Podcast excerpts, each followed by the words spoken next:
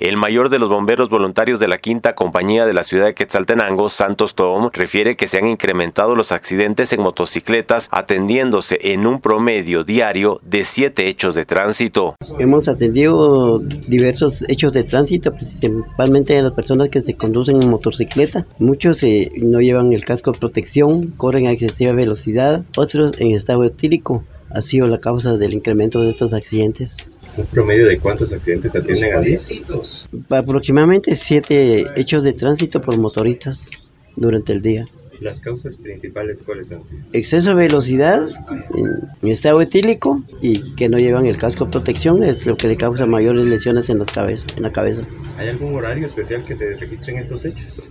Principalmente en el horario de de 6 de la mañana a 8 ¿va? que van apresurados a su trabajo, no salen, no estipulan una hora, hora adecuada para llegar y es cuando se desplazan a excesiva velocidad y es el problema. ¿Los fines de semana también se da incremento o es más pausado? Eh, más cubrimos los accidentes viernes, sábado y domingo. Desde Emisoras Unidas Quetzaltenango informa Wilber Coyoy, primera en noticias, primera en deportes.